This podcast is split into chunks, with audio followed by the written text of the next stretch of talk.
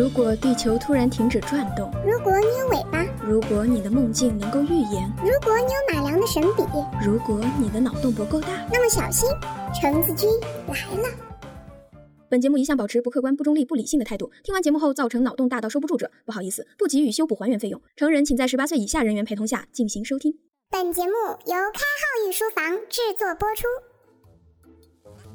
橙子，最近他们捣鼓说，要是花千骨拍续集了。让我去演里面那只胖糖宝，人家才没有那么胖呢，所以我义正言辞地拒绝了他们的建议。哼！哇，是谁啊？这么有眼光？橙子，你你们都嫌弃我。我要是能穿越到那个以胖为美的唐朝就好了，说不定我还能做杨贵妃身边的神宠呢。哈哈哈，想太多。前些年，由于穿越剧一时火遍大江南北，很多人对于穿越时空非常之感兴趣。其实科学家早就做过这样的设想了。如果我们想要穿越时空，首先我们需要接受时间是第四维的观念。英国著名物理学家史蒂芬·霍金做过这样的比喻：当人们驾驶汽车时，向前直行或后退是第一维，向左或向右转弯是第二维，上坡下坡是第三维。那么时间就是第四维了。一般来说，能够让我们穿越时空的交通工具有两种，一是虫洞，二是黑洞。这两者都有可能带我们进行时光旅行。这里不得不说一个阻止时空穿越的悖论——外祖父悖论。如果你通过时间旅行回到过去，在你母亲出生之前杀死你的外祖父，娶了你的外祖母，那么你自己到底是谁呢？在这里，我们换一种比喻。如果你穿越回去，杀死了自己的母亲，阻止了自己的出生，那么你是怎么出现的呢？我们仔细一想，这个悖论貌似是很有道理的样子。但是有一些科学家并不这么认为，这里就要牵扯到平行宇宙的概念了。如果有平行宇宙，那么我们穿越时空回到的过去其实是另一个宇宙，所以我们杀死的是另一个世界的外祖父，从而我们这个世界的你仍然存在。这样子，这个悖论就很好的被解释了。其实霍金也警告过人们，不要试图利用时间机器回到过去，因为这违背了因果论。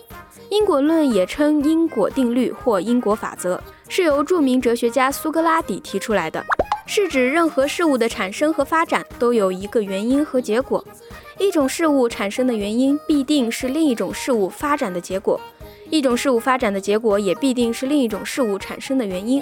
原因和结果是不断循环、永无休止的，就像现在的俗语“种瓜得瓜，种豆得豆”。如果我们回到过去，在不经意间做了某件事，很有可能对后来的历史发展造成很大的影响，类似于传说中的蝴蝶效应。如果非要保证当我们回到过去的时候，不会因为做了什么事情导致历史进程的变化，我们可以利用所谓的观察者理论，也就是说，在时空旅行中，我们是观察者。就像是电视机前的观众无法与电视机中的演员和场景进行互动一样，对于过去的人来说，你不存在。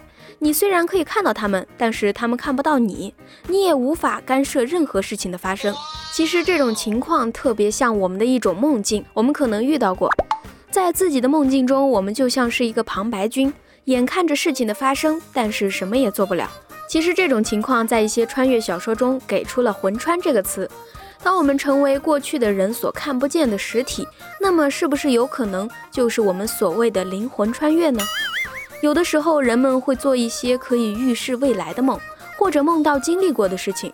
那么在这时，我们是不是也可以称之为穿越呢？关于梦这个领域比较复杂，我们在这里只是做一些猜想而已。好了，如果我们可以遵守观察者理论，我们穿越时空回到过去，就不会违背霍金所担心的因果论了。那么我们回到过去的目的是什么呢？我们可以利用时间机器做什么呢？其实最想回到过去的，估计就是历史学家了。关于历史的记载，在一定程度上是胜利者的一家之言。回到过去，我们像一个真正的历史记录者，因为我们以旁观者的姿态去看待历史，所以记录下来的在一定程度上会更加客观。橙子，橙子，我要坐传说中的时光机去看看西晋文学家潘安。看看他是不是传说中那么帅？您的花痴少女已上线。虫虫，这时光机恐怕不是你想做就能做的。在能够乘坐时间机器的人选上，我们需要仔细斟酌。首先，你的身体素质要足够好，因为目前我们也不知道时光机会经过什么样的环境才会到达时空的另一端，所以可能像培训宇航员一样，对将要进入时间机器的宇航员进行体能训练。除了身体素质外，文化素质也有一定的要求。毕竟你去到古代，能听懂当时当地的话，应该才是首要的。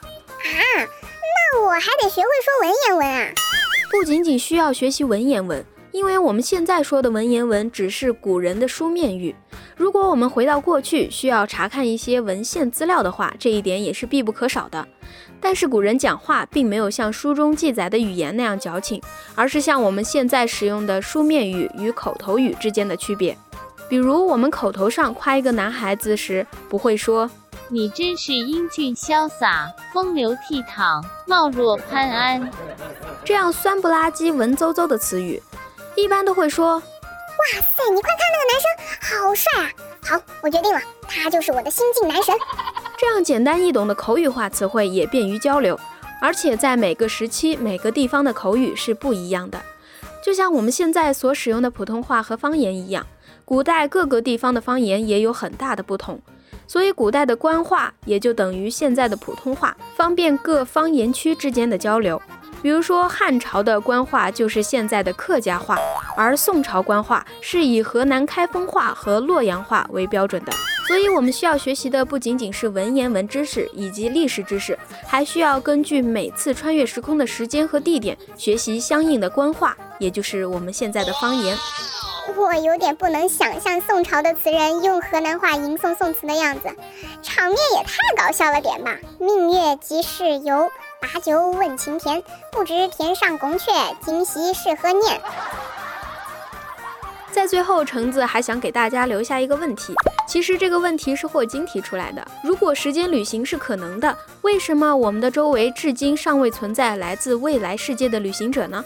难道真的是验证我们上述所说的观察者理论，还是我们未来制造出来的时光机根本就没有办法回到过去，只能去往造出时光机之前的时间呢？对于橙子君提出的问题，有想法的各位宝宝可以在评论下方留言呢。感谢大家打赏的荔枝。如果真的觉得橙子君的脑洞足够大，可以留言、点赞、转发。虫虫在这里谢过各位啦，各位江湖豪杰，我们下期节目再会啦，拜了个拜，嗯嘛。